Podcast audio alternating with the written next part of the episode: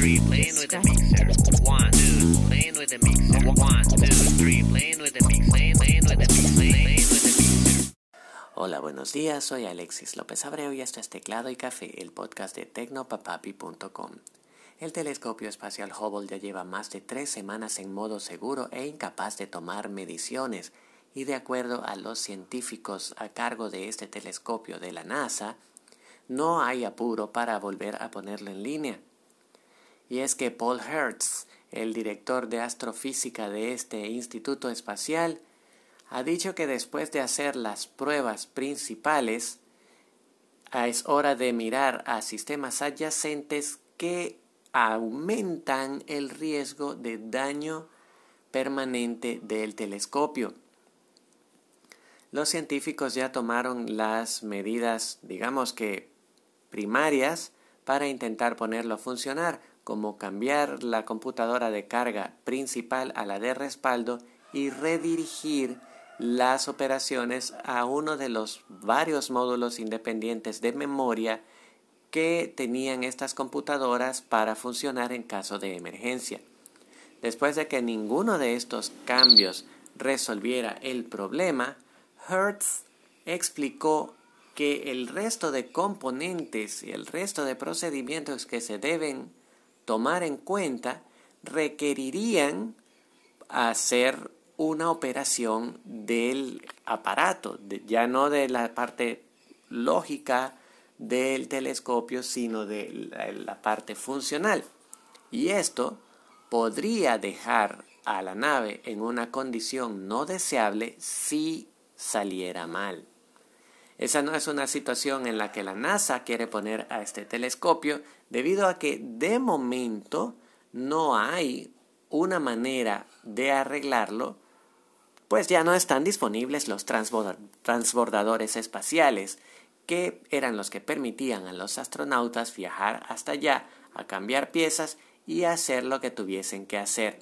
Además, los candidatos para reemplazar a este viejo telescopio todavía no están listos para ser puestos en órbita. Por eso, Hertz ha dicho a su equipo que lo importante es volver a hacer funcionar el telescopio de manera segura, pero no rápida. Habrá que seguir esperando a ver qué pasa con el telescopio espacial Hubble, que en teoría podría seguir operando hasta 2040 si no si logran reparar esta falla y un daño mayor no es encontrado.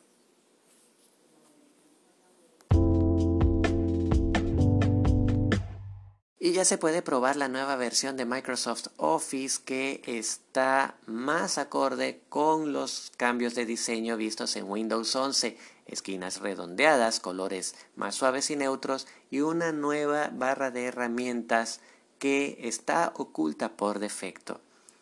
Para acceder a esta nueva versión de Office, basta estar inscrito en el programa Insider y esperar a que se ofrezca la descarga de Office para Windows 14.301.20004. Después de instalar esta actualización, en la esquina superior derecha encontrarás un megáfono en todas las aplicaciones de Office que tengas instaladas en el que podrás hacer clic para arrancar el nuevo diseño. Por último, ya Microsoft dejó en línea para descargar la última imagen ISO de Microsoft Windows 11 Insider Preview que permite a quienes quieran probar esta nueva versión de Windows que viene para el 2022 instalarla en sus equipos sin pasar por Windows Update. Sin embargo, recuerda que si no cuentas con TPM, quizás no puedas probar esta versión aunque tengas todos los demás requisitos que demanda el sistema operativo. Sin embargo, ya hay un proceso que permitiría instalarlo ejecutando el editor de registro en el instalador en el momento en que la computadora te dice que no puede ejecutar Windows 11. Te voy a dejar en las notas del episodio las instrucciones para hacer este cambio y poder instalar esta preview.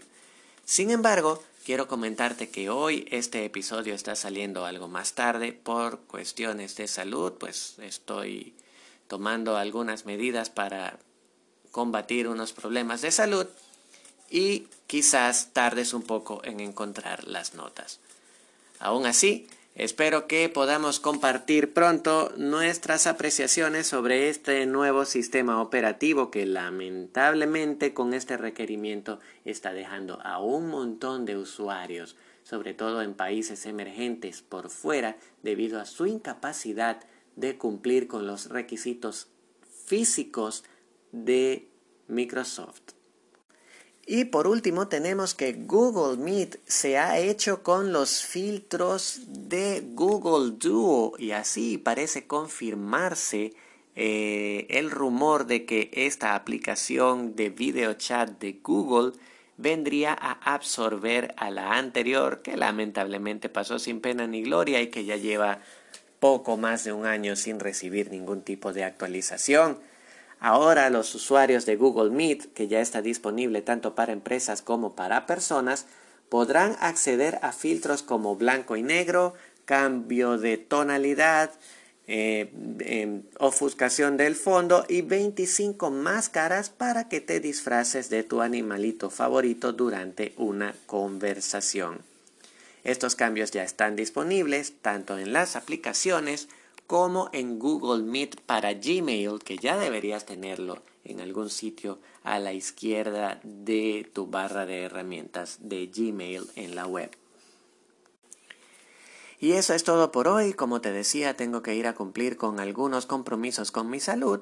Nos encontramos mañana con más calma y más contenido en Teclado y Café, el podcast diario de tecnopapapi.com. Por favor, suscríbete y si te gustó la información, comparte este episodio con tus amigos. Que tengas una excelente jornada y hasta mañana.